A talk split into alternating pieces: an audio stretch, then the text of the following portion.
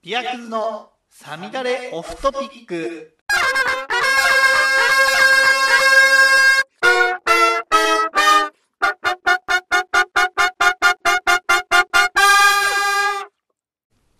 クラフトビールの鬼です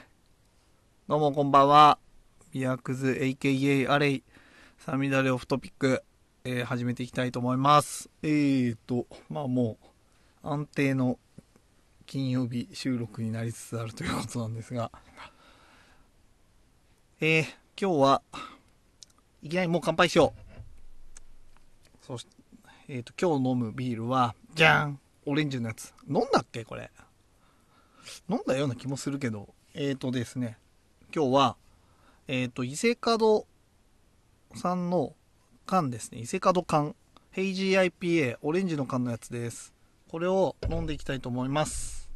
今日はね、ちょっとチャキチャキいこうと思ってましてね。えー、チャキチャキ。お風呂もね、今日入ったの。バツ万全の体制でって言っても飯食ってないからあれなんだけど。21時。よいしょ。よし。じゃあ開けてきます。セカドのこの缶のヘイジーはペールエールとか姫ホワイトと比べるとちょっと高かった気がする。600円ぐらいするんじゃないかな350で。ちょっと高いですよね。ただやっぱヘイジー IPA350 この味でこの金額で飲めると思うとまあ安いのではないでしょうかっていう気もしますが。すごいヘイジーの甘いホップの香りが漂っております。じゃあビアクズグラス注いでいきたいと思います。今度写真も撮ろうかなと思いますがビアクズスウェットが出たんで自分で着てます。はい。はい。じゃあ飲んでいきたいと思います。乾杯。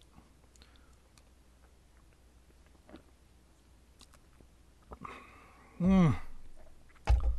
トロピカル。ピーチーな感じにもたっとしたこのヘイジーの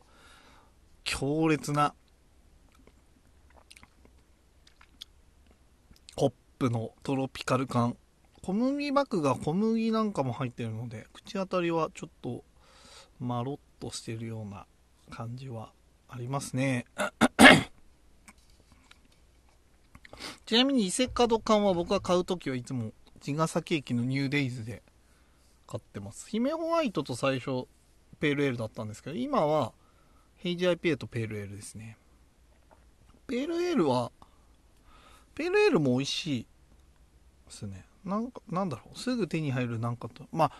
あ、例えば、夜な夜なさんのインドの青鬼まあ、あれは IPA だけどさ、比べると、青鬼さんの方がシトラシーで、っていう感じかな。結構、えっ、と、伊勢門さんのペールエーとかパイニーな感じじゃないですかね。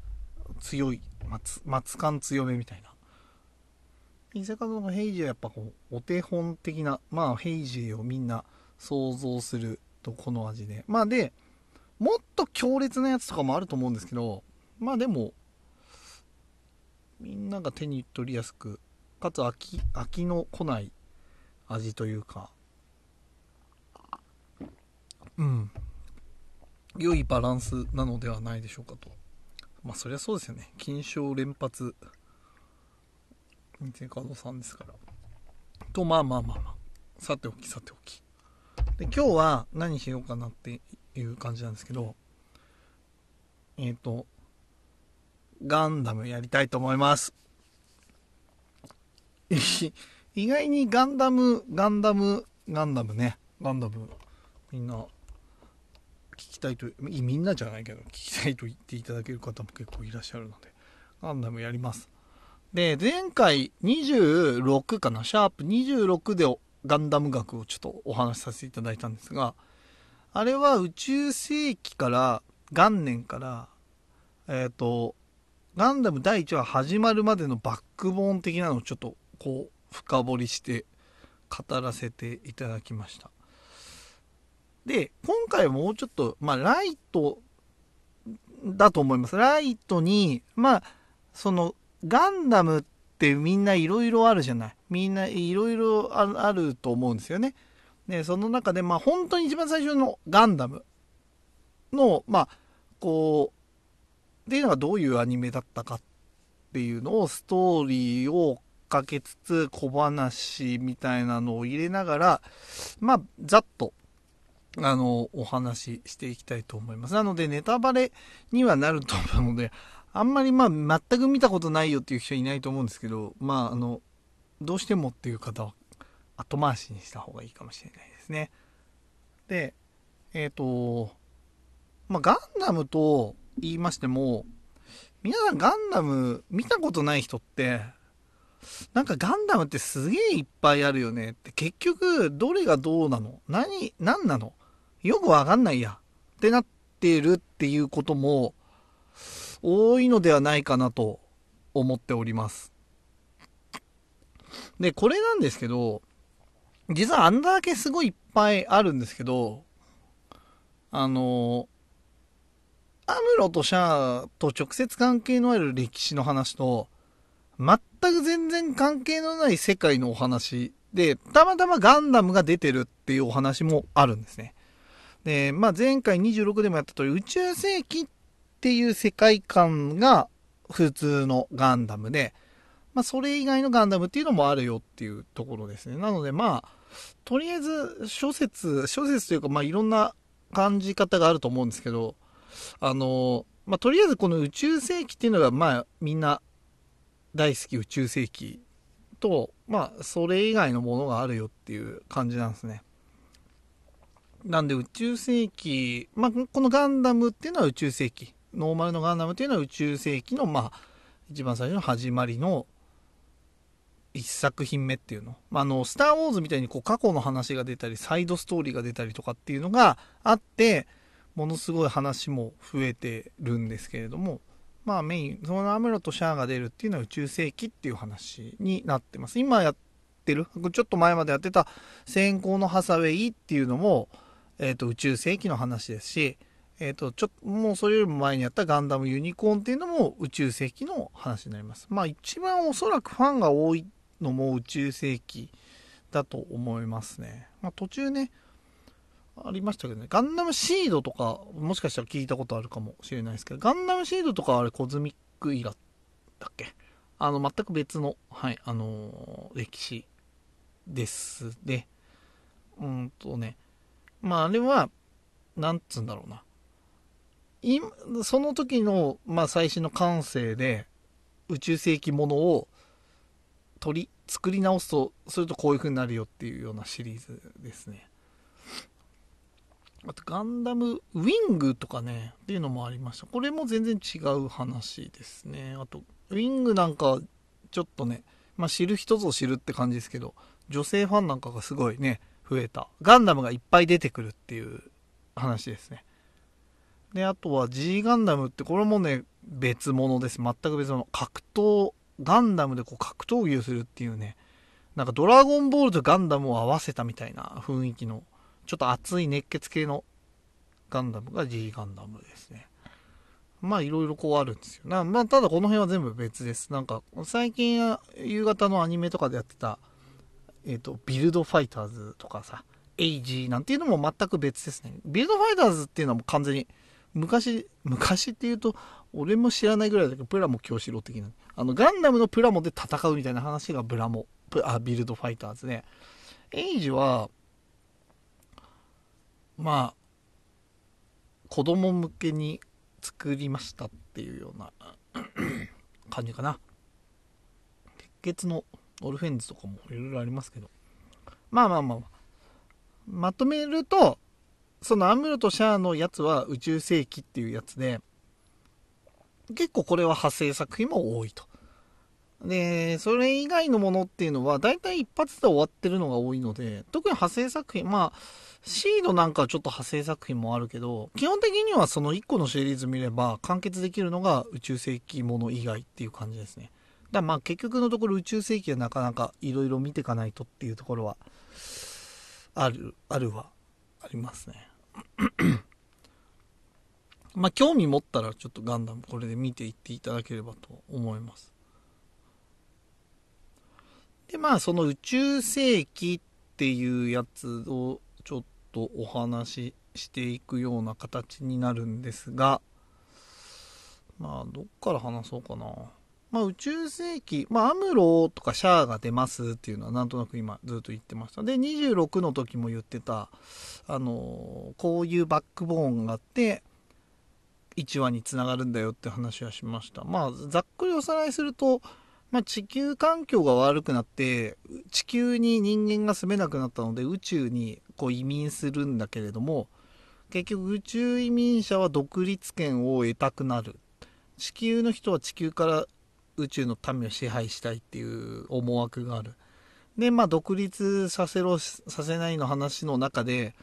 まあ、宇宙の民の中でも内紛みたいなのがあって、結局、まあ、地球人に対して、地球にいる人たちに対して、独立の戦争を仕掛けた。これが、えっ、ー、と、ガンダムの、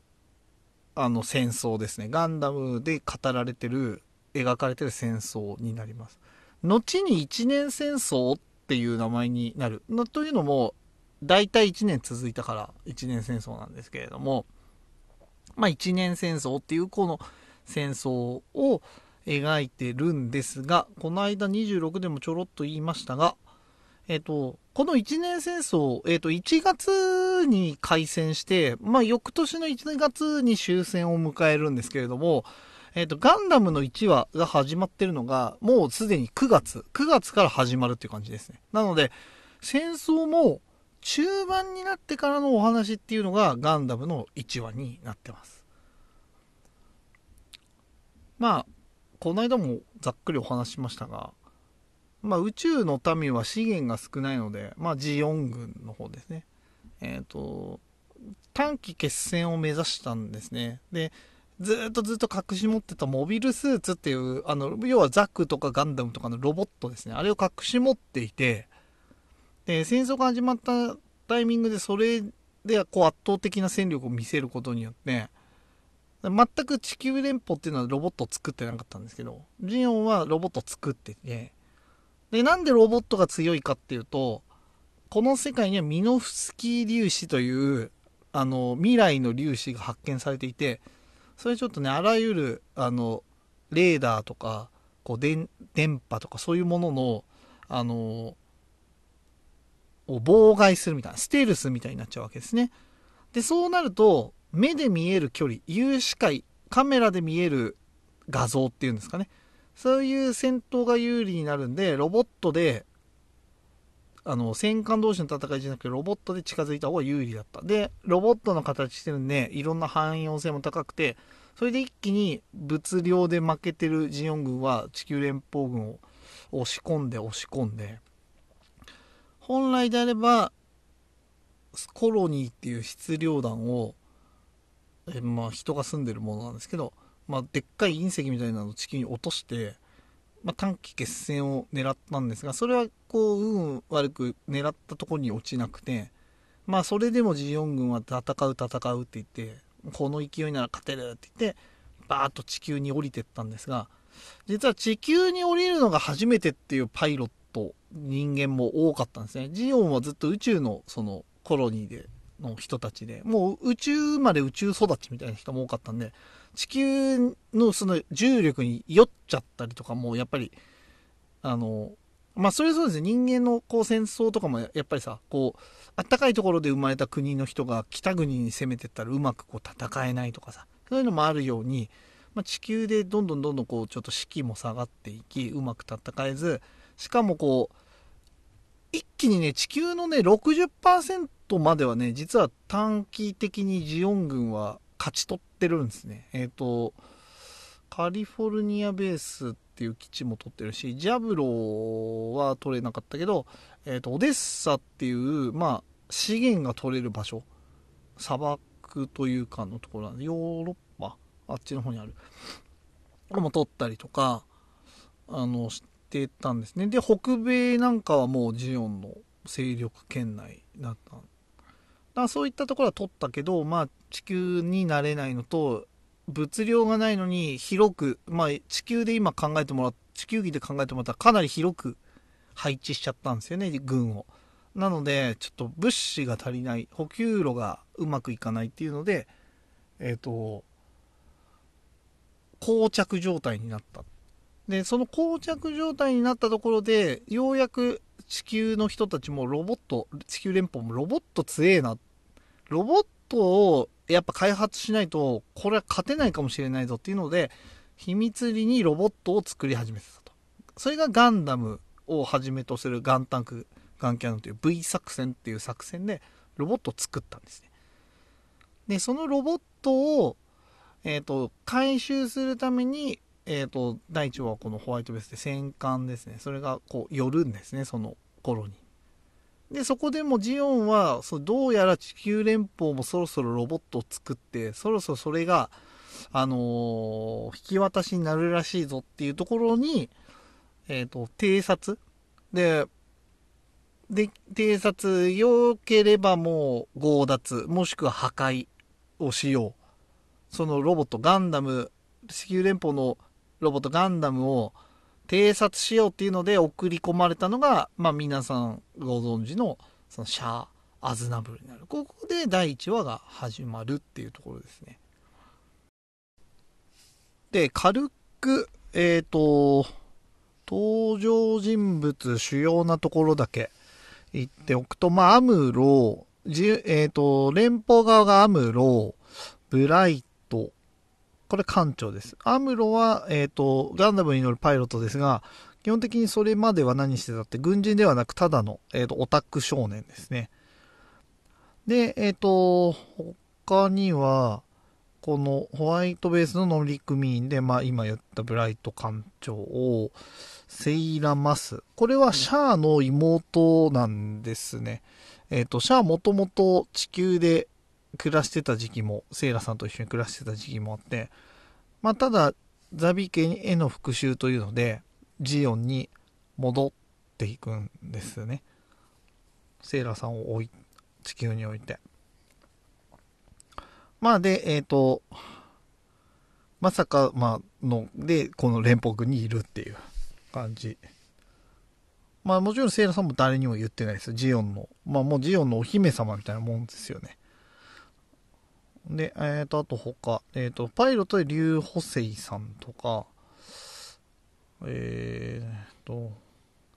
がいますかね。他もいるけど、まあ、それぞれ結構成長が描かれていくんですが、まあちょっとあんまり言うと、見てない方になんか混乱してくるんで、まあ、ジオン、ジオンじゃない、連邦はこんなもんかな。で、ジオンは、シャアですね。そのジオンを作ったジオンの、ジオンさんの息子、えっ、と、シャア。と、あとは、やはり、ザビ家っていうのがジオンで力を持ってるので、ザビ家の面々。えっ、と、デギンお父さん、デギンパパ、えっ、と、ギレン兄ちゃん、キシリア姉ちゃん、ドズル兄ちゃん、えっ、と、ガルマっていう、えっ、と、兄弟ですね。はい。で、この家族もこの家族の中で仲が結構悪いっていう。で、やっぱりシャアにはあだとして、仇としてね、捉えられてるっていう。まあ、こんな、えっ、と、メンバーが、ざっくりどういう旅をしていくかっていうのを、言うか。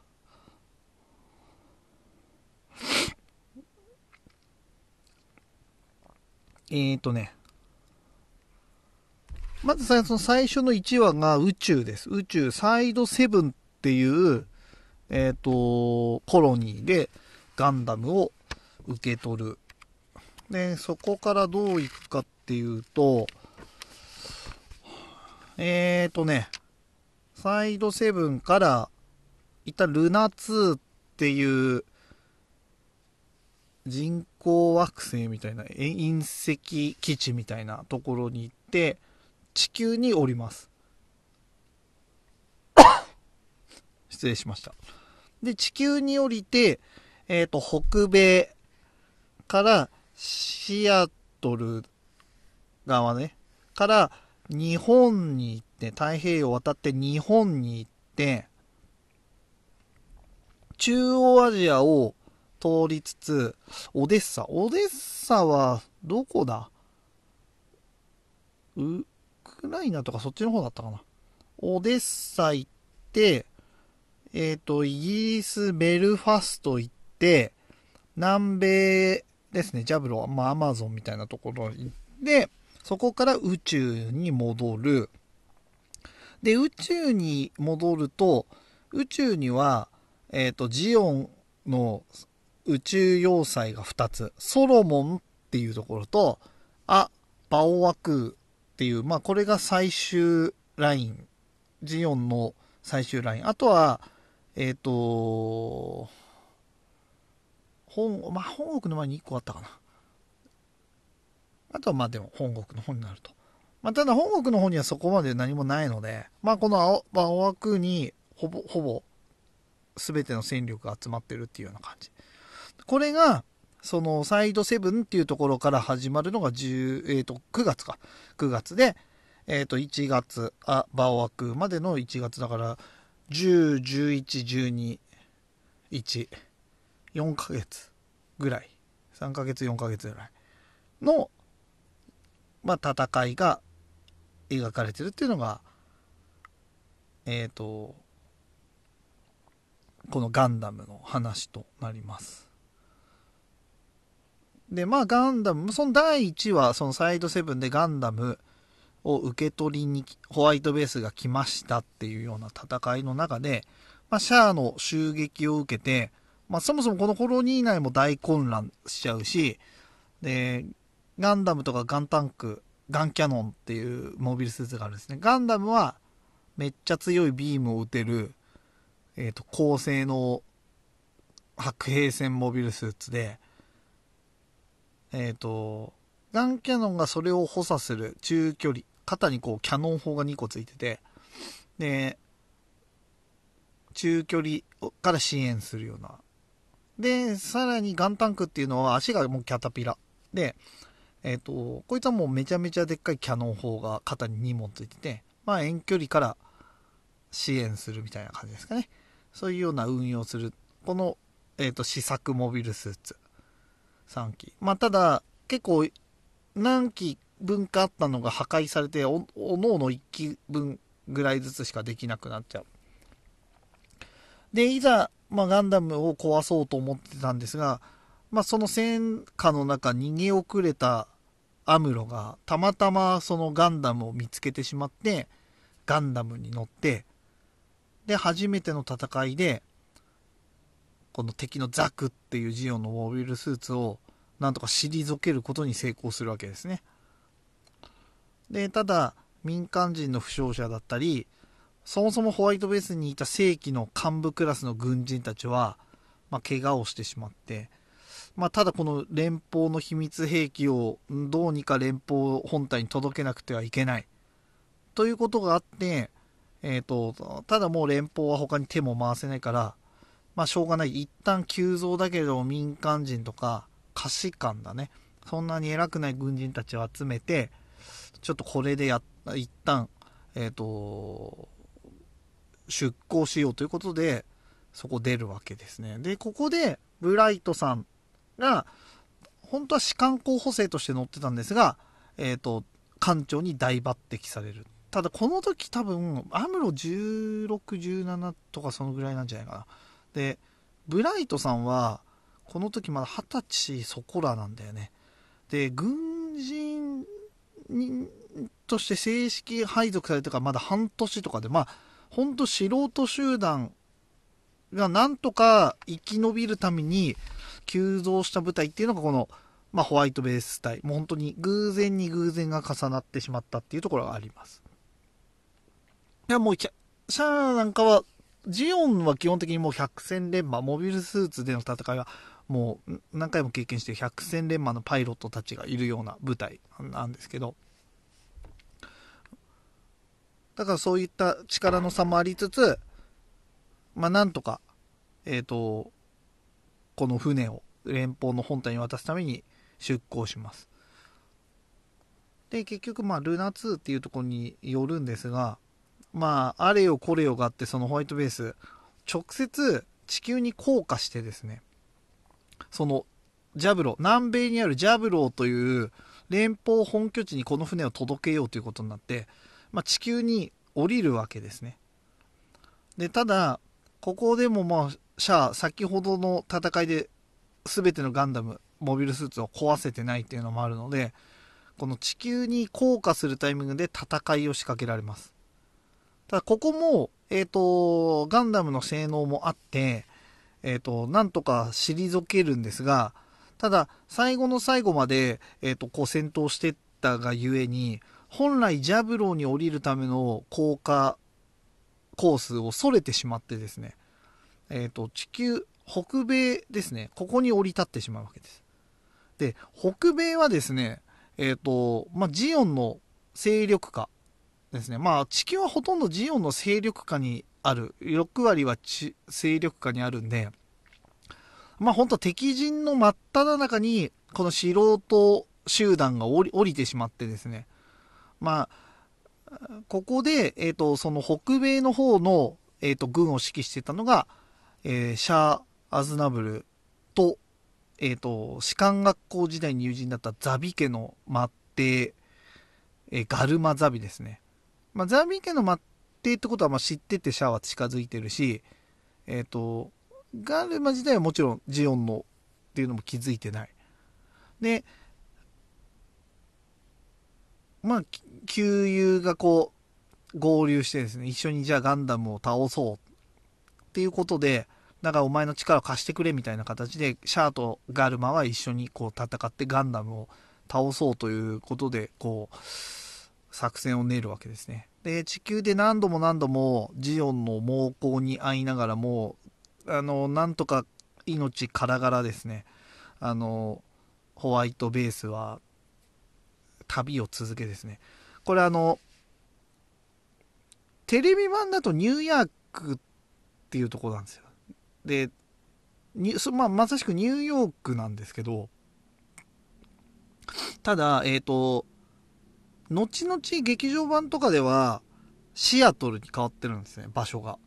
というのも、先ほど言った通り、この後太平洋を横断して日本に行くんですけど、あの、ニューヨークからだと、逆じゃん？降りたとこからニューヨークで一回逆の大西洋方面に行っちゃってるじゃんっていう話が出ちゃうんで、あの、修正されてます。なので、まあ、この辺はちょっと、本来最初はニューヨークだったんですけど、まあ別にニューヨーク行ってから、あお北米もう一回横断して、日本行ったんじゃないのっていう考え方もできなくはないんですけど、まあちょっとここはもやっと、えー、しておきますが、まあただその、えっ、ー、と、まあシアトルにしましょうか。シアトルで、えっ、ー、と、ガンダムをこううまく、ガルマとシャアはうまくこう追い込んでいくわけですね。で、こうアムロの陽動作戦で、ガンダムだけがこう、おとりになることで、そのホワイトベースという軍艦がどこにあるかっていうのをちょっと隠すわけなんですけど、シャアは洞察力のすごい男なんで、それをね、気づくんですね。木馬は。木馬ってジオンから言われてるんですね。ホワイトベースは。その得意な形から木馬という名前が付けられてるんですけれども、木馬は後ろかって言って、あの、シャアはそれ気づくんですけど、それあえて、あの、ガルマには言わないんですよ。な、まあ、何度も言いますが、シャアの今の、今現時点での第一目的、わざわざ地球で暮らしてたのにもう一度ジオンに身分を隠して入り直してるっていうのは、あの、ザビ家に対する復讐があるからなんですね。で、っていうことはここで戦いに敗れたっていう形にして、あの、ガルマが、こう、ホワイトベースにやられるっていうのは、まあ一ついいかなっていう作戦を思いつくわけ。で、これ逆にしかも別に、あの、ホワイトベースやっつけたのやっつけたで2人でやっつけたってことにもなるし、まあ、シャア的にはこう、損はないっていうところで、シャアはわざと、えっ、ー、と、ホワイトベースが、のことを教えずに、あの、陽動、アムロたちのやってる陽動に乗るようにガルマを仕向けてですね。で、最後ガルマはそれに気づいてこう攻撃されるんで、で、最後の最後は、ガルマはこう、ホワイトベースに特攻ですね、ぶつかって相打ちを目指すんですが、まあ、結局のところ、それもたがわず、叶わずですね、まあ、ガルマザビはここで亡くなって戦死してしまうんですね。で、まあそのまま事なきを得たホワイトベース隊っていうのはそのまま太平洋を渡って、というのも、あまりにもやっぱり北米はちょっと包囲網がきつすぎて、北米からやっぱ南米に抜けるルートっていうのがもう取れないっていうことで、一旦、そしたら、あの、回っていこうっていうことになって、まあ地球を一周するわけですけど、あの、太平洋を渡って日本に行きます。で、日本は特に何があるわけじゃないんだけどさ、で、日本に行って、その後、えっ、ー、と、中央アジアですね、を通って、えっ、ー、と、オデッサっていうところに向かうようになるんですが、で、この間に、えっ、ー、と、シャア・アズナブルは、えっ、と、左遷されてしまいます。なぜかというと、まあ、一緒に戦ってたとはいえ、まあ、ガルマザビが、まあ、自分がやってない、自分がやってないっていうのはバレてないですけれども、裏切ったっていうのはバレてないけれども、まあ、一緒にいて、その、言うなればザビ家は今ジオンの幹部たちなわけだから、その一番下の弟が死んでしまったと。その、まあ、罪じゃないですけどね。まあもちろんその罰、罪で、えっ、ー、と、シャアは、えーと、左遷されてしまいます。軍籍を剥奪されるのかな一応。ドズルっていうそのえっ、ー、と2番目の兄ちゃんに。でこっからしばらくシャアは出てこなくなるんですけれども。でそのガルマザビは死んだって言ってが、まあ、演説する長男の議員が演説するわけですね。まああんないいやつが死んだってもう連邦のせいだ連邦のせいだみたいな形で連肉名連邦っていうような演説をするわけです。ガルマザビア死んだなぜだっていうところでねあの有名なその左遷されてたシャアがバーで一人酒を飲みながら「坊やだからさ」っていう名シーンがあるあるんですが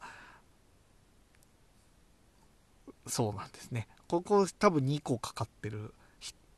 坊やアマちゃんだから騙されて死んだっていうのとまあ結局ザビ家の血を引いてるからだよっていうような感じもありますね。結構まあザビこのギレンが死ぬ時あギレンちゃんごめん。ガルマが死ぬ時なんかも測ったなしゃーっていうような会話が2人で繰り広げられるんですけど君は悪いわけじゃないんだけど君のお父上が悪いんだみたいな形でねいう掛け合いなんかもあるんですけど。まあそんなこんなで中央アジアにホワイトベースはいるんですが、まあ、ただここはやっぱりそのガルマっていう英雄ザビ家の偉い人を、まあ、殺したやっつけてしまった、えーと、ホワイトベース隊はそのガルマの仇討ち部隊として編成されたですねランバラルっていう男のいる部隊に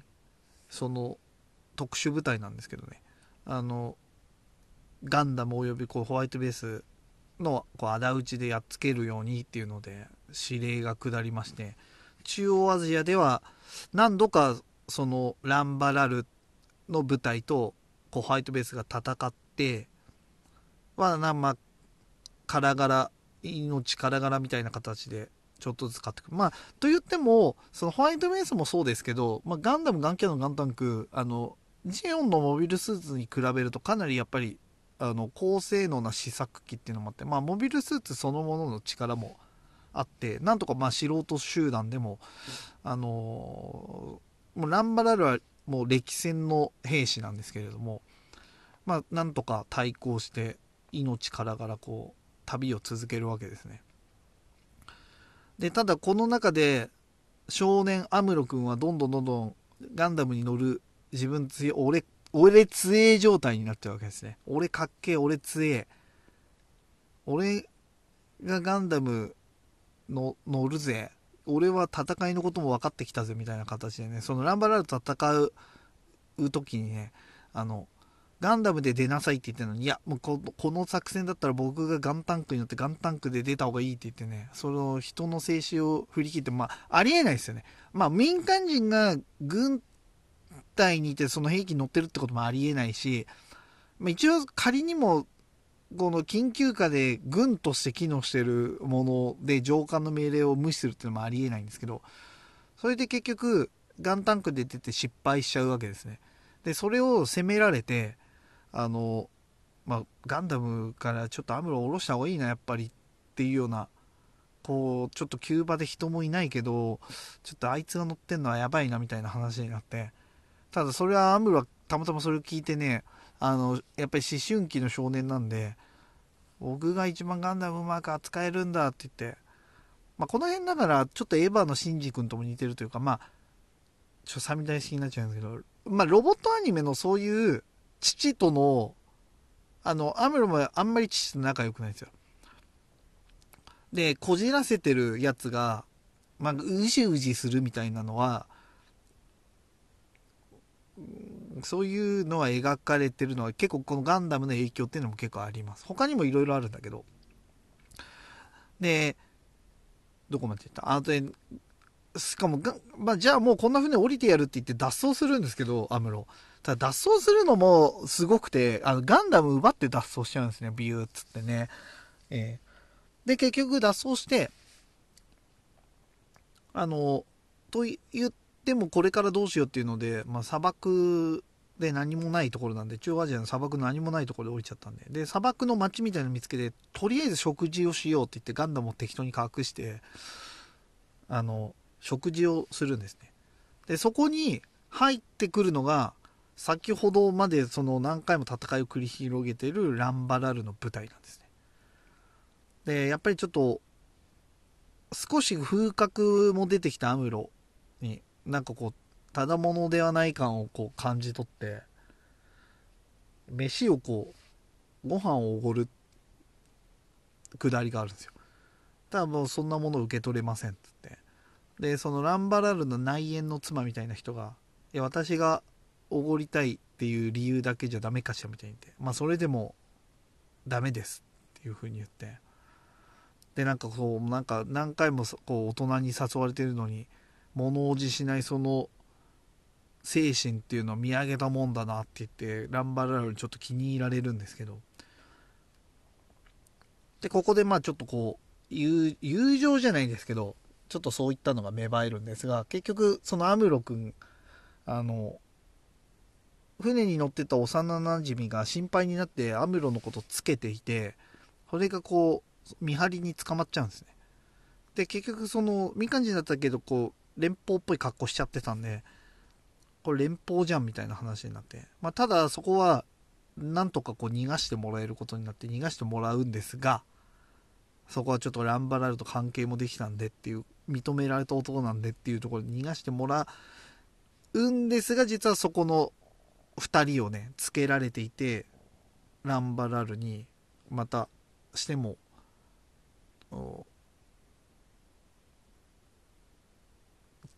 なんでしょう襲撃の隙を与えてしまう。で一応ガンダムで戻ってここでランバラルと本格的な戦いになってでただ徐々に徐々にアムロ君のスキルも上がってきていてガンダムの性能もさることながらスキルも上がってですね。あのそのランバラル扱う青いモビルスーツグフっていう白兵戦に特化したモビルスーツがあるんですけどこれとまあ互角以上の戦いをして退けるということに成功するんですね。ただそこは特殊部隊ランバラルであの結局そのモビルスーツ戦の後も結局ホワイトベースの方に侵入してきてですね。まあそこでこう一悶着戦闘があるんですがランバラルの舞台と。ただランバラルはそこで民間人とか若い子供たちが多くいるこの船にいるっていうことにこう驚いてしまってなんだこれはって。でその隙にこうホワイトベースの竜かなに撃たれてちょっと負傷してしまってで最後その戦争の厳しさっていうのを教えるためにあのその時点でランバラルはこれが戦争だって言って自害するんですね。でまあくしくもまあなんとか生き延びることには成功するんですがその内縁の妻ですねハモンさんっていうそのランバラルの部隊の残存部隊を率いてもう一度特攻をかけてくる、まあ、それもなんとか退けるんですがその時に竜さんっていう正規の連邦軍パイロット、こう、アムロにも優しく接してくれた兄ちゃんみたいな、今までのこの、ドタバタの宇宙から地球に降りての、一緒にこう戦ってきた兄ちゃんみたいな、あのパイロットも死んじゃうと。で、少し男と認めたランバラルっていう男も、まあ、死んでしまうと。で、結局、優しかったハモンさんもランバラルがいなくなったことによってこう怒り狂ってこう特攻してきてまあなんとかこれは退けて死んじゃうとでいろんな人が死ぬ中でちょっとアムロの心にも悲しい気持ちだったりいろいろこう成長の兆しみたいなのが見えるっていうのが、まあ、ここの見どころ中央アジアの見どころですねちょっとあの見どころ見どころ以外はちょっとはしょってくんですけどでそのままえっ、ー、と、どこも、オデッサっていうところを目指します。で、オデッサ、なんで目指すかっていうと、地球連邦が、一回このオデッサに戦力を集めて、オデッサがやっぱりジオンの持ってる資源をいっぱい持ってる基地ではある。ここを落とせば、一気に地球でのパワーバランス、ミリタリーバランスを変えることができる。大規模な反攻作戦っていうのを繰り広げようというところで、それにまあ参加してくれ。もう、アムロは、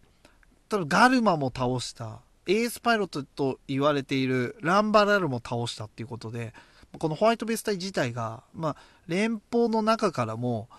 こう、ジオンの中からも、ちょっと、あれ、あいつら素人集団のくせにやべえ奴ら出てきたな、みたいな形で、ちょっとこう、一目を置かれ出すような形になるんですね。で、あのそのオデッサっていう一大反抗作戦に参加してくれっていうところでオデッサを目指すんですね。オデッサを目指す途中で、まあ、有名なドムっていうモビルスーツに乗る黒い三連星っていうエースパイロットと出会う、出会うっていうか襲撃されるんですけど、アムロ君これも退けるんですね。で、やっぱりだんだんとガンダムの性能に頼るだけではなくて、あの、操作のスキルっていうので、どんどん勝てるようになってくる。で、じゃあなんで一回の少年がそんなことできるようになるんだいっっていうところで出てくるのがニュータイプっていう概念なんですよね。まあ、それ以前もニュータイプっていう言葉はちょこちょこ出てきていて、で、特にジェオンっていうのはこれのニュータイプに対してすごい興味を持って、もともと宇宙で生まれた子供に備わる能力、の強いテレパシーみたいな共感能力みたいなものが発達するんですね。で、それゆえできる技ではないかっていうところで、まあ、その黒い三連星を撃破することでもう、よりエースパイロットとしての確固たる地位みたいなのが、まあ、対外的にも連邦内でもこう芽生えてくる。その中でオデッサっていう一大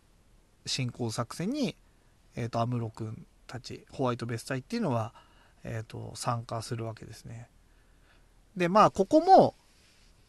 まあ、勝ちます。まだね正式にはアニメ版では正式にはねあの連邦はモビルスーツないです。あの飛行機とか戦車とかで。あと陸戦艇とかで、まあ、かなり一進一退の戦いを繰り広げるんですけど、まあ、だんだん物量で押していって、で、まあ、もちろんアムロ君たちの、アムロ、ガンダムとかの活躍もあって、このオデッサっていう戦いも勝利を収めます。で、ここから一気にもう連邦の方にこの戦争のバランスっていうのは傾いていくんですね。もうそもそももうこれでジオンは取れない。あの資源も取れないから、うまくこう立ち回ることもできない。で、これを皮切りに、まあ、これはアニメじゃなくてこうサイドストーリー的なところなんですけど、オーストラリアでも反抗作戦が始まったりとか、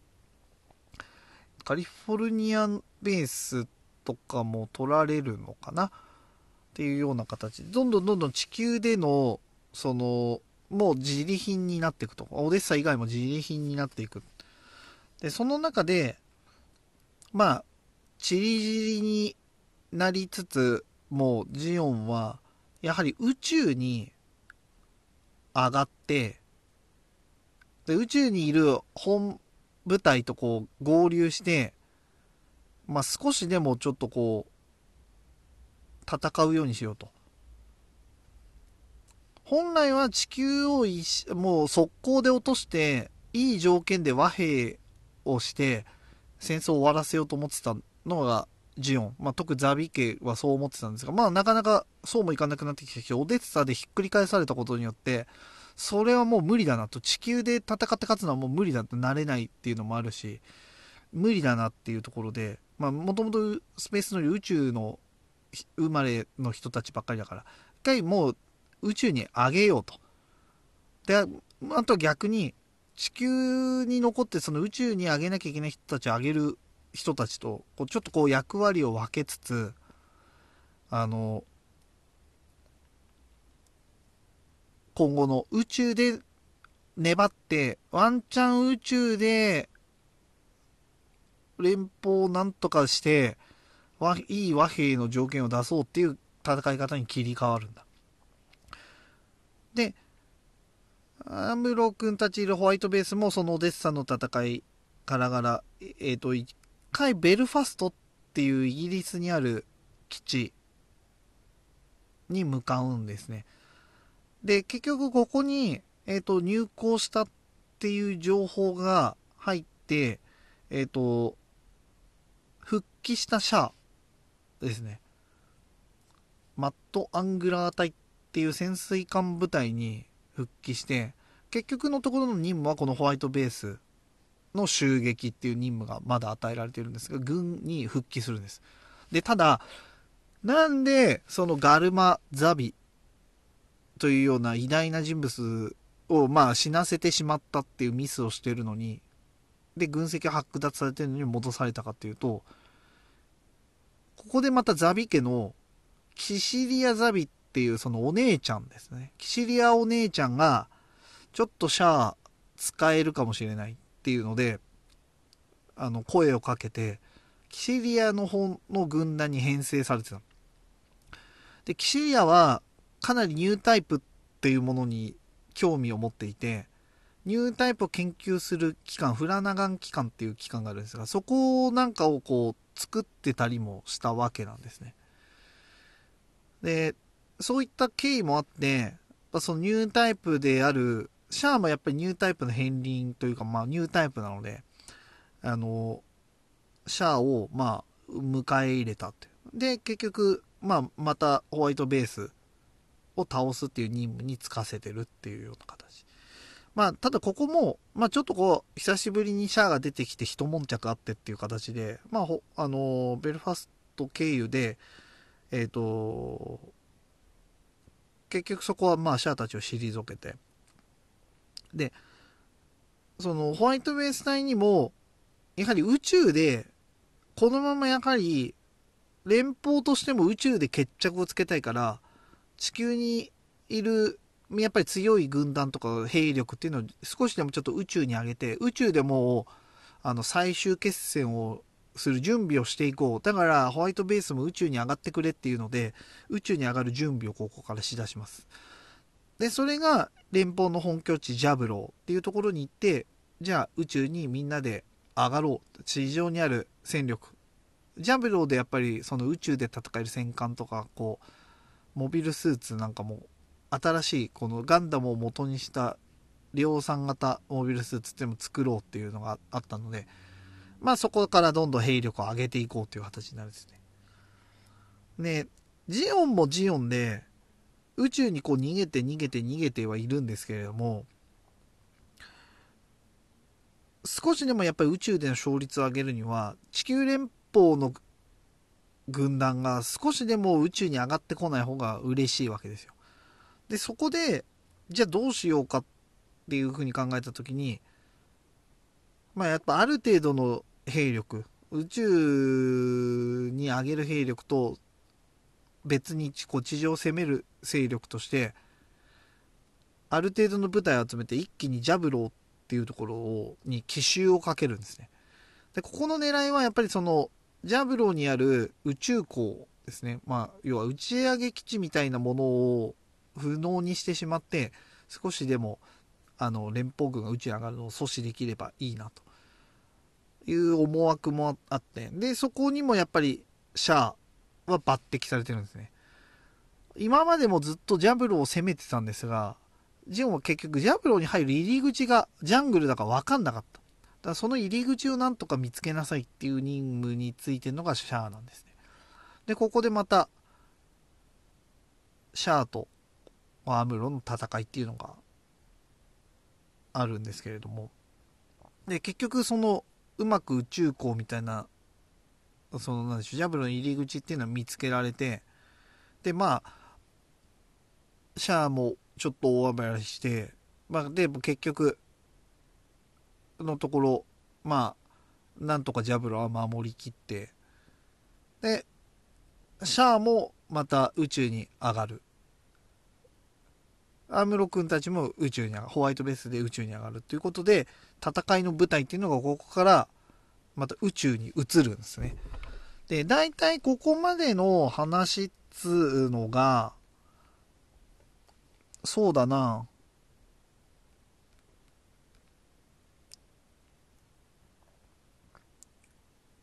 えっ、ー、とね、大体ガルマが戦死しているのが10月だから1ヶ月後でしょ？で、オデッサ準備で招集されて、えっ、ー、と、ランバラルと戦ってるのが11月ぐらい。だね。で、ドームと戦ったのも同じく11月上旬。で、オデッサ作戦がやっぱり10、これも11月。だいたいドーム 失礼しました。ドーム倒した日の数日後だね。オデッサ作戦が始まってるのが。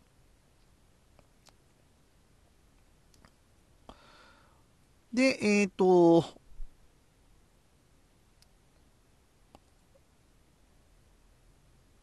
マットアングラーが、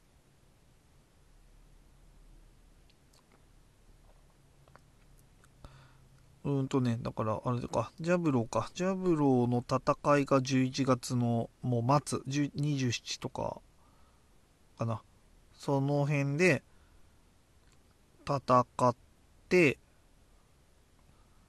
えっ、ー、と、ホワイトベースが宇宙に上がるの、まあもう、でももう、こっからどんどんすぐ、上げられる。11月30日だって。には、えっ、ー、と、宇宙に上がるようになります。で、やっぱりジオン広告軍は地球上より地球攻撃部隊の撤退を正式発表しているのがこの辺りですね。で、宇宙に上がったホワイトベース隊は今までまあ民間人だったのが正式に軍人になります。えっ、ー、と、まあ、ブライトさんは注意。まあ、注意で艦長なんて、まあ、なかなかありえないんじゃないかなと思います。えー、セイラさん、えっ、ー、と、シャアの妹ですね。軍曹、アムロは総長。えー、ね、は、カイ、ハヤト、えー、カイシデンハヤトは、えっ、ー、と、あ、違う、カイ、ハヤト、あと、あと、フラウか。カイが5長だな。ハヤト5長。フラウボー上等兵。幼馴染、アムロ君の幼馴染は女の子の上等兵になってるわけですね。で、こっから宇宙の戦いっていうのが始まるんですが、もうこの頃になるとアムロ君めちゃめちゃ強くて、えっ、ー、と、もう宇宙で何回かちょっかい出されるんですが、えっ、ー、と、まあ、もう全く相手にならないですね。ザクレロっていうモビルアーマーに取りつかれたりするんだけど、それも難なく倒しちゃうし、しまいにはあの、コンスコンっていう、えっ、ー、とですね、ゴンスコンっていう人の軍団ですね。リックドムっていう宇宙用のドム12機と戦うんですけど、アムロ君9機ぐらい落とすって、ここでもう、落とす数を1つ、2つ、3つって数えながらどんどん落としていくっていう、もうちょっと異常に強い悪魔的な強さっていうのを見せつけるようになってきます。それが12月5日ぐらいですね。はい。で、まあ、どん、ここから先っていうのは、えっ、ー、と、宇宙での一大作戦っていうのが始まって、星1号作戦っていう作戦に参加するようになります。えっ、ー、と、ソロモンっていう宇宙要塞と、もう一つはバオアクーっていう宇宙要塞があって、まあこの2つがもうジオンの最後の砦2つみたいな感じなので、ここ1個ずつ攻め潰していくっていうような作戦になるんですね。で、えっ、ー、と、まあ、色、この宇宙で、あの、補給なんかを受けたりするときに、まあ、たま、たまたまではないんですけど、中立のコロニーとかもあったりするんで、そういうところでシャアと、で、シャアが、左遷されてた時に出会った、まあ、シャア、ララっていう女の子がいるんですね。で、ララっていうのはものすごいニュータイプの能力を持ってて、まあ、小説とかアニメでいろいろ違うんですけど、まああの、小説と召喚とかに勤めてたのかな。で、結局そういう、まあ風俗的な働きをさせられてたところからシャアに救われてるっていうのもあって、もうシャアを守るために生きるみたいな女の子なんですよ。それがララ。で、まあシャアもララのニュータイプ的な能力にも気づいてて、一応この2人はできてるんですけど、で、まあその2人に、アムロはまあそれ当初は知らずに1回会っちゃったりするんですけど、で、まあ戦いね、戦いの方はそのソロモンっていうところに向けてどんどんどんどん進んでいきます。で、このソロモンっていうところには、えっ、ー、と、ザビ家2番目 失礼しました。ザビ家2番目の兄ちゃん、ドズルっていう司令官がいます。で、ドズルっていうのがもうこのソロモンっていうところを守りきらなきゃいけないっていうのもあって、もうほんと秘密兵器、ジオの秘密兵器みたいな、あの、ビグザムっっていう、あの、ラッパーの多分ビグザムさんの元にもなったビグザムっていうあのモビル、超巨大モビルアーマー、めっちゃ強い超巨大モビルアーマーがあるんです。あ、ちなみに、モビルスーツとかモビルアーマーっていうのがロボットのことなんですけど、人の形してんのがモビルスーツで、モビルアーマーっていうのは、ちょっとこう人の形からかけ離れたような形、あとはバカでかいとか、まあそういうのがあったり、どっちも機動兵器ではあるんですけど、モビルアーマーとモビルスーツはちょっと違う。でもビッグザムは足が生えたカボチャみたいな シルエットのやつは、まあ、なんか全然強くなさそうだけど、もう全方位にビーム砲を撃てて、ビームが効かないバリアを持ってるっていう、まあ、異常に強いあのモビルアーマーに乗ってもう連邦軍がそのソロモンっていう要塞に攻めてくるんですけどもう無双状態なわけですねビグザムで。ビグザム無双みたいになってるんですよ。で、そこでもうアムロがやっぱりガンダムの力を使ってなんとか、じゃあこれを倒そうっていうので、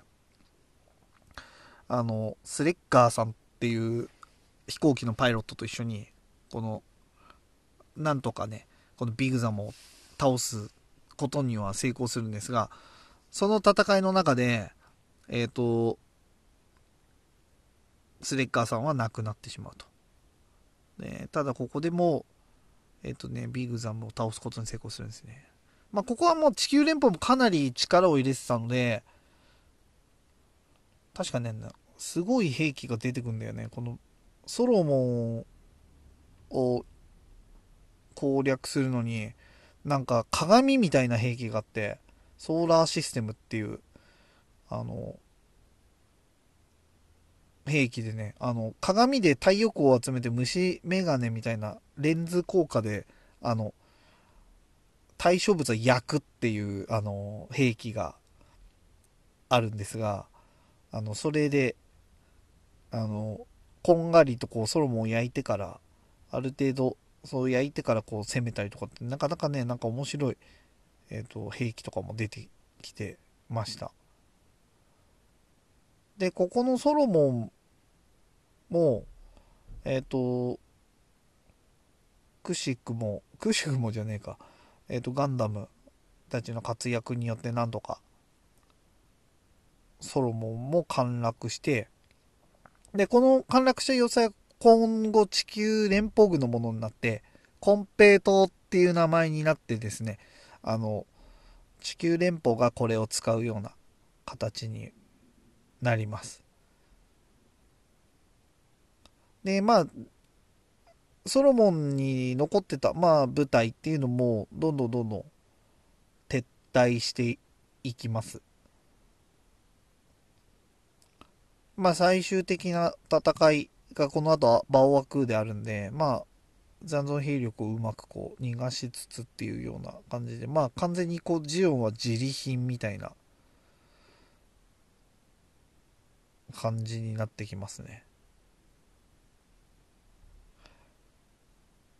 で、さらに、えっ、ー、と、あ、バオワクを攻めるために駒を進めていくんですが、この途中でも、えっ、ー、と、まあ、シャアに襲撃されたりであるとか、あとはですね、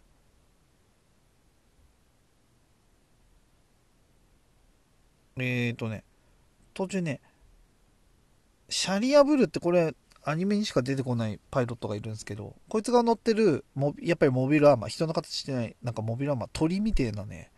鳥のくちばしみたいなのがついてる、こう、超能力で動かすビーム兵器みたいなのがついてるモビルスーツが出てくるんですよ。で、ただ、もうこの時にアムロ完全にもうニュータイプとしてかなり強い力を出してるんで、まあ、この相手のニュータイプともう互角以上で全うして勝つんですけどただその際にもうアムロ君のとうとうが高性能と言われていたガンダムがアムロ君の動かし方についていけなくてオーバーヒートを起こすっていうもう致命的な最後の戦い前に致命的なこう弱点みたいなのが出てしまって、これでガンダムはね、改造されることになります。マグネットコーティングっていう、各関節にマグネットコーティングをして、まあ、要は N 極、S 極みたいにして、あ、じゃあ逆か。N 極、N 極、S 極、S 極みたいにして、こう、関節をこう滑らかにこう、すり減らないように動かすみたいな、そういうコーティングをするんですね。で、最終的にはバオワクでの戦いっていうのが、まあ始まる。こっから先はもう一気にバタバタバタと、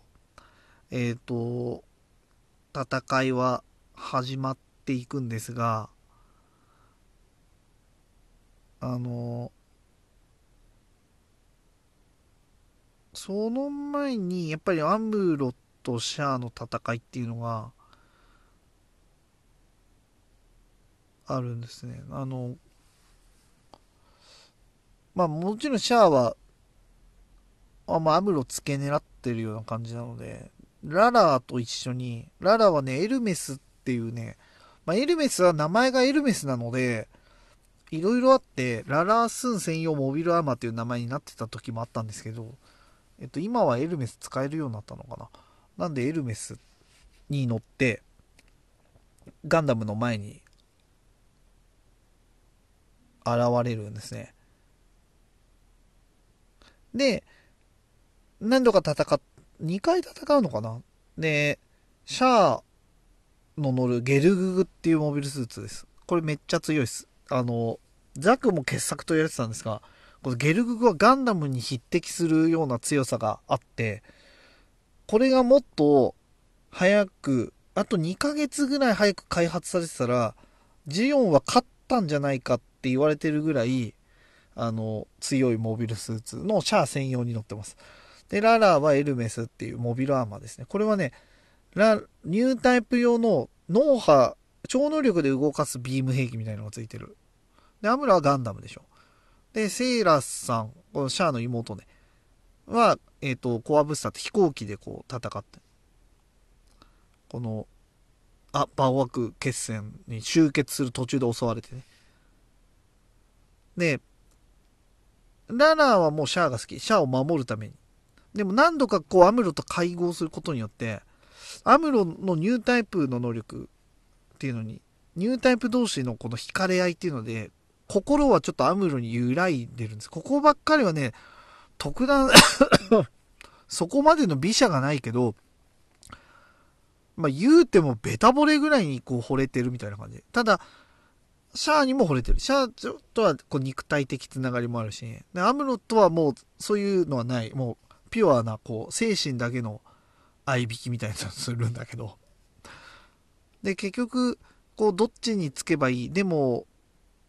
それだけ強いアムロと戦ったらシャア負ける。シャアが死んじゃう。それは嫌だっていうので、やっぱりシャアを取るんですね。で、結局その戦闘の中、えっ、ー、と、シャアが、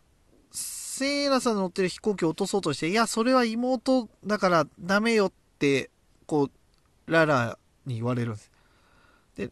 あ、で妹アル、あの、セイラさん本名アルテイシアって言うんですけど、アルテイシアかって言って、その攻撃をやめようとしたところに、アムロが今だっていう感じで、ビームサベルで、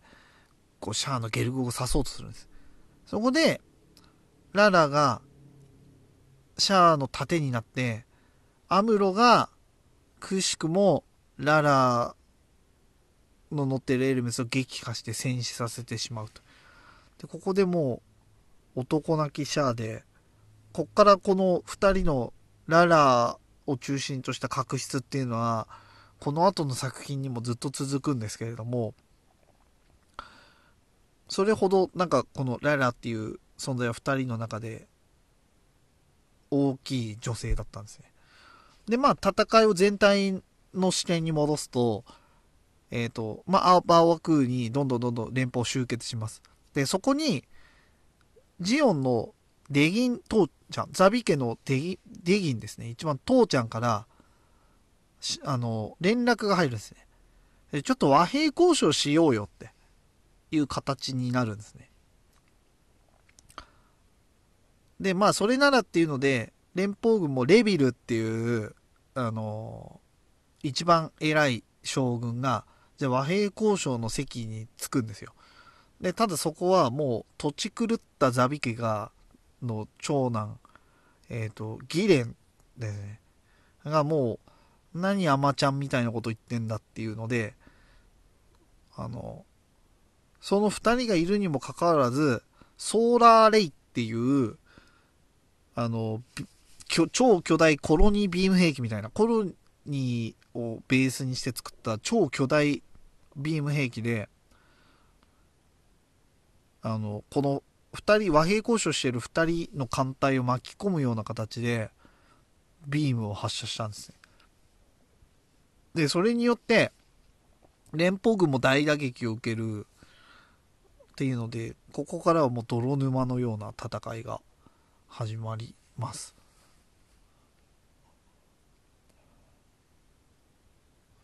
ここの、この後にちょっとギレンも演説するんですけど、まあこれも本当にすごい、あの、いい演説、いい演説っていうか、まあかっこいいと言われてる演説があるんですけれども。で、結局、あの、地球連邦ガタガタになっちゃったんですそのソラレイ、ビーム兵器でガタガタになったんですけど、ホワイトベースを起点に、こう、艦隊集めて、最後のこの、あ、バオクに対して攻撃をかけます。ガンダムを中心と。でも、もうこっからもう本当に総力戦っていう形で、戦いが始まって、その中でやっぱり、シャアが、未完成だったモビルスーツ、ジオジオングっていうモビルスーツがあって、これもニュータイプ用で、脳波によって腕がこう伸びたりして、の腕がこうね、ワイヤーみたいになってて腕が伸びたり、頭が切り離されたりして、こう全部バラバラに動いて、各パーツにビーム砲がついてて、こう、いろんなレンジからこうビーム攻撃をするっていう、あの、僕は結構好きなジオングに乗ってシャア戦うんですね。この時のシャアはね、すごい面白いんで、ぜひ見ていただきたいです。あの、ゲルグがなくなっちゃった、アムロにやっつけられちゃってなくなっちゃったんで、なんかもう最後の戦いに出るのになんかない、ないかモビルスーツはみたいに言ってる時に、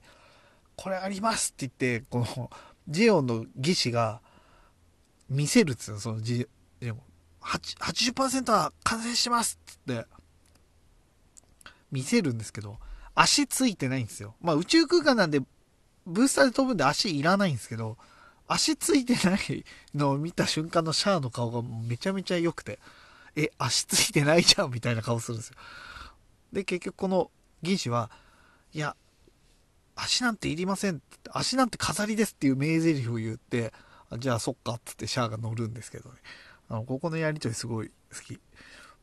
で、結局ここも、そのジオングを用いて、アムロと、こう、シャアは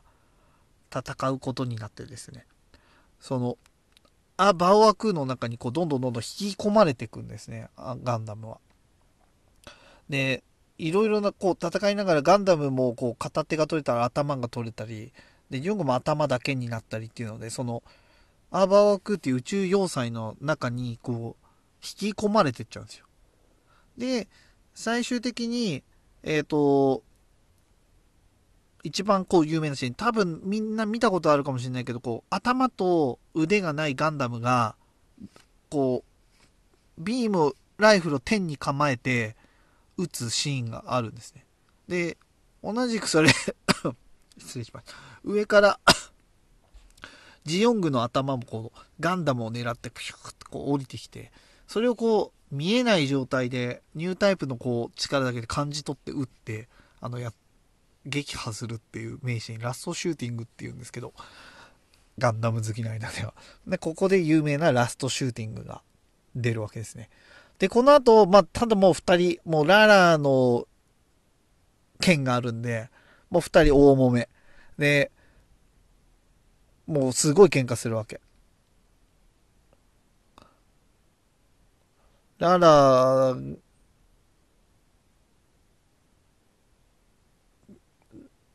まあ、ララがね、まあ、まあ、ララがいたことによって、シャアの思想っていうのもちょっと変わり始めてて、ニュータイプっていうのはやっぱものすごいんだなっていうのがあって、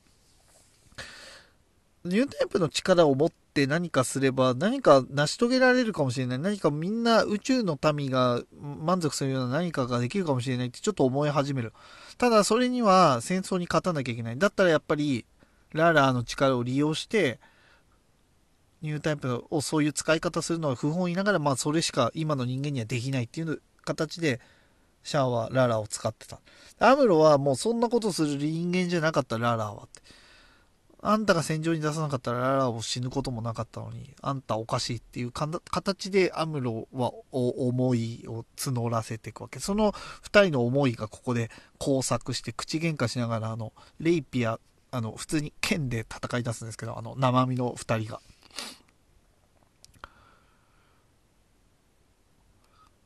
いや、ここはね、でも本当に、ただ、シャアの言ってることって毎回、ちょっと理論的な理想、達成できるんではないかっていう、やっぱり理想があって、なんかまあ、何かを成し遂げようとする人間のあれで、まあ、アムロ君はどうしてもその永遠のガキ臭さみたいなので、それに反抗していくっていうのが、まあ、今後の作品でも続いていくところはあるんだけれども、敵はもう、やっぱりシャアの中でちょっとザビ系だけではなくなってる。やりたいことっていうのはちょっと変わってきてる。で、まあその中でララは、ニュータイプは殺し合う道具じゃないって言ってたぞって、アムロはすごいもう、精神がもう、それこそエヴァでいうシンクロ率がめちゃめちゃララと高まってたから、いや、ララはそんなことは言ってなかったみたいなこと言うんだけど、まあ今、現状ではララとかニュータイプを殺し合う道具として使うしかないんだっていう形でね、口喧嘩をしてね。ただ、それがなくなったと、この戦争が終わった後に、やっぱりニュータイプの時代が来るから一緒に来ないかっていうことでね、アムロを誘うんですけどね。結局これは流れるんですけど。あ、で、ちなみにこの戦いの前に、キシリア姉ちゃんにシャア呼ばれて、いや、実はお前がジオンの子供ってことは知ってるけど私は雇っ、あの、自分の軍に入れた。ニュータイプの力っていうのはやっぱすごいっていうのは私も感じているし、ただやっぱサビ家の中でやっぱギレンっていうのは、ちょっと土地狂っておかしいやつだから、まあ、あの辺がいなくなった後にあんたの好きにすればみたいなことを言ってたんですね。で、結局ギレンもギレンで、このキシリア姉ちゃんに殺されちゃう。さすがに父ちゃん殺しちゃうのはお前でもやりすぎっていう形で、結局ザビ家内で、こんな最終戦争のな、さなか、ザビ家内でもそういう争いが起きて、最後に残ったキシリアも、この後の戦い、結局、セイラさんに止められて、アムロとシャアのこの喧嘩、いや、もうこの基地爆発しそうなのに、そんなことやってる場合じゃないよ、みたいな形で止められて、で、結局、シャアはでもそれでも、その状態においても、やっぱりキシリア、ザビ家だけは最後殺すっていうので、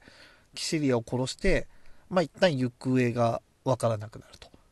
いうところで最後の戦い。で、アムロはアムロで、最後、出れないかもしれない。もうここからセイラさんと一緒に出れなくなっちゃうかもしれない。どうしようみたいな形になるんですけれども、結構やっぱりホワイトベースのみんなは外で待っててくれたんですね。この戦い。戦争ももう終わった。ジオンの負けっていうのが確定した終わった。なんとか生き延びた。ホワイトベースのみんなは中に入らず戦ってたから。中に、あ、中に入ったのかな？でもまあ、もう脱出していて、外で待ってる。で、最後、もう、こう、あの基地爆発しちゃどうしよう。アムロも出てこれない。死んじゃうかもしれない。どうしようどうしようって言ってるんですけど、結構ニュータイプ能力がすごい発達してきたのよ。民間人から始まり、いろんな経験を得て、ホワイトベースのみんなっていうのもすごい成長していて、最後その、孤児として乗ってた子供たちのやっぱ開花がすごくて、その子供たちに、アムロもうちょっと右左みたいな感じでこう導かれて、あの最後、なんとかそこを脱出したアムロが、僕にはまだ帰る場所があるんだって言って、ララの元にはまだ行けないって言って、でもいいだろ、君の元にはまたすぐ行くことができるからって言って泣きながらエンディングを迎えるっていうのがガンダムの最終話なのよ。で、まあ、この後、まあ、和平、結局和平をして、ジオンっていう国は解体されて、で、まあ、残った、あの、技術者とかそういう人は、チリジーこう連邦とかに、いろんな、こう、れとか連邦系の会社とか、まあ、一般的な会社とかにこう編入されてたりっていうので、解体されていくの。で、ただやっぱり最後の戦い、ソロモンとか、そのアーパーワークから大規模にに逃げ出した部隊っていうのもいるのね。で、一つはデラーズフリートっていうかなり大きな団体で、シャアは実はこの時に、あの、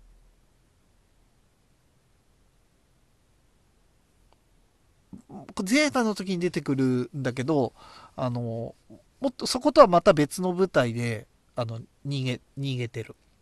で、もちろん地球にも残った残存兵力、みんなを宇宙に上げるんだって頑張ってた人たち、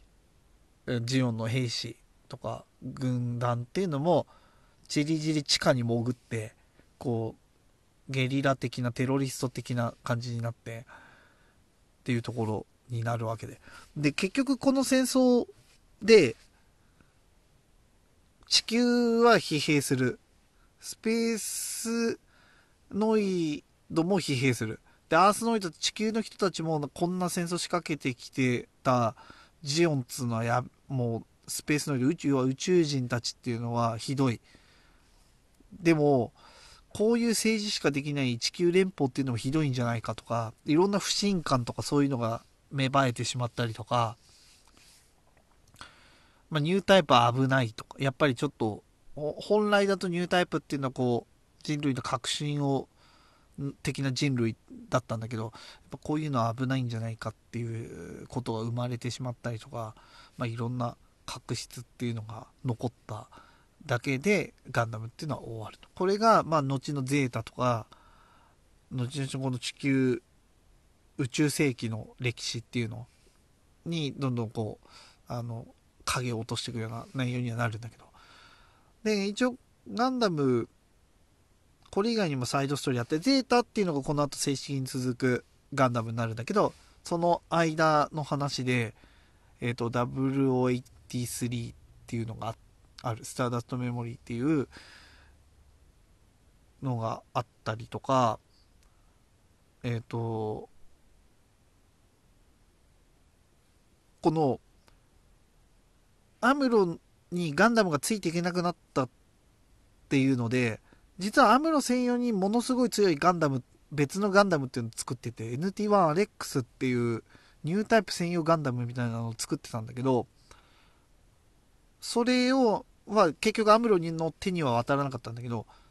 それをこう巡る戦いっていうのが、ポケットの中の戦争っていうまあオリジナル、オリジナルじゃないか、もう OVA で出てたストーリーがあったりとか、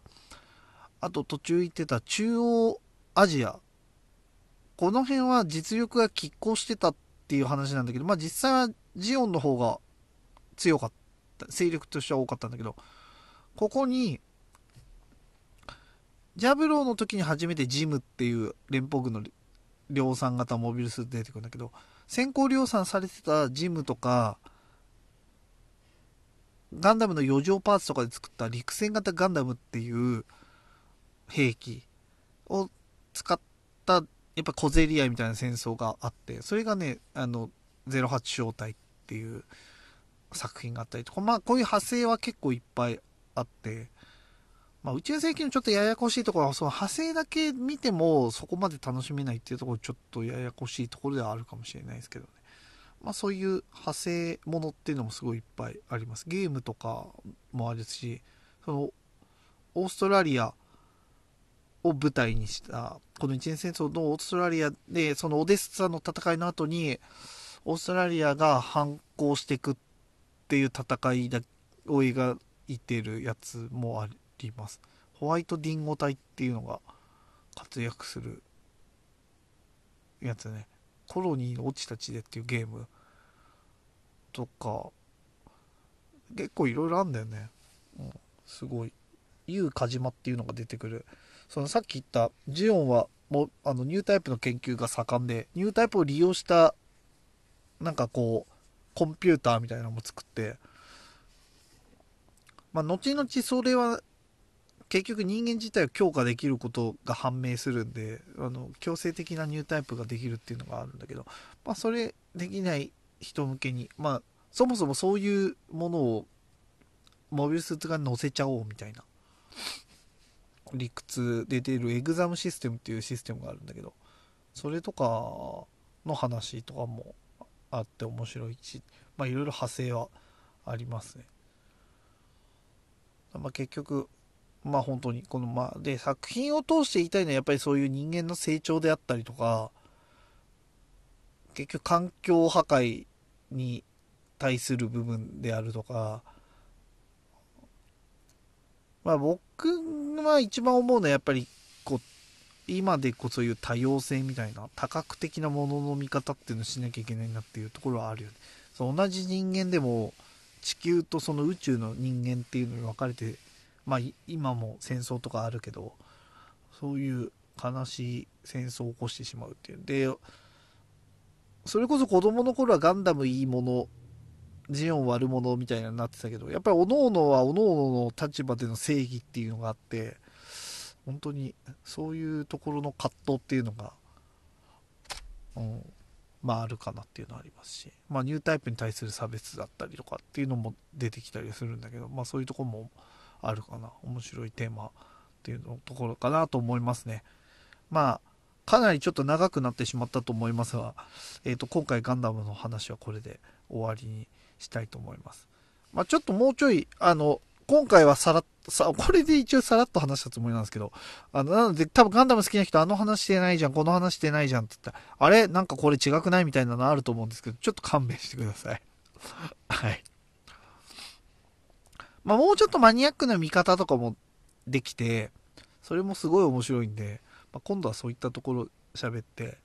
まあ順々にどんどん宇宙世紀を紹介できたらなとは思いますね。まあまたちょっと調べたりして、あの、お話できたらと思いますので、まあ、今週はこの辺りで終わりにしたいと思います。はい。では、あの、来週も何かしかをしてお話したいと思いますので、えっ、ー、と、皆さんよろしくお願いいたします。それでは皆さん、また来週またねー。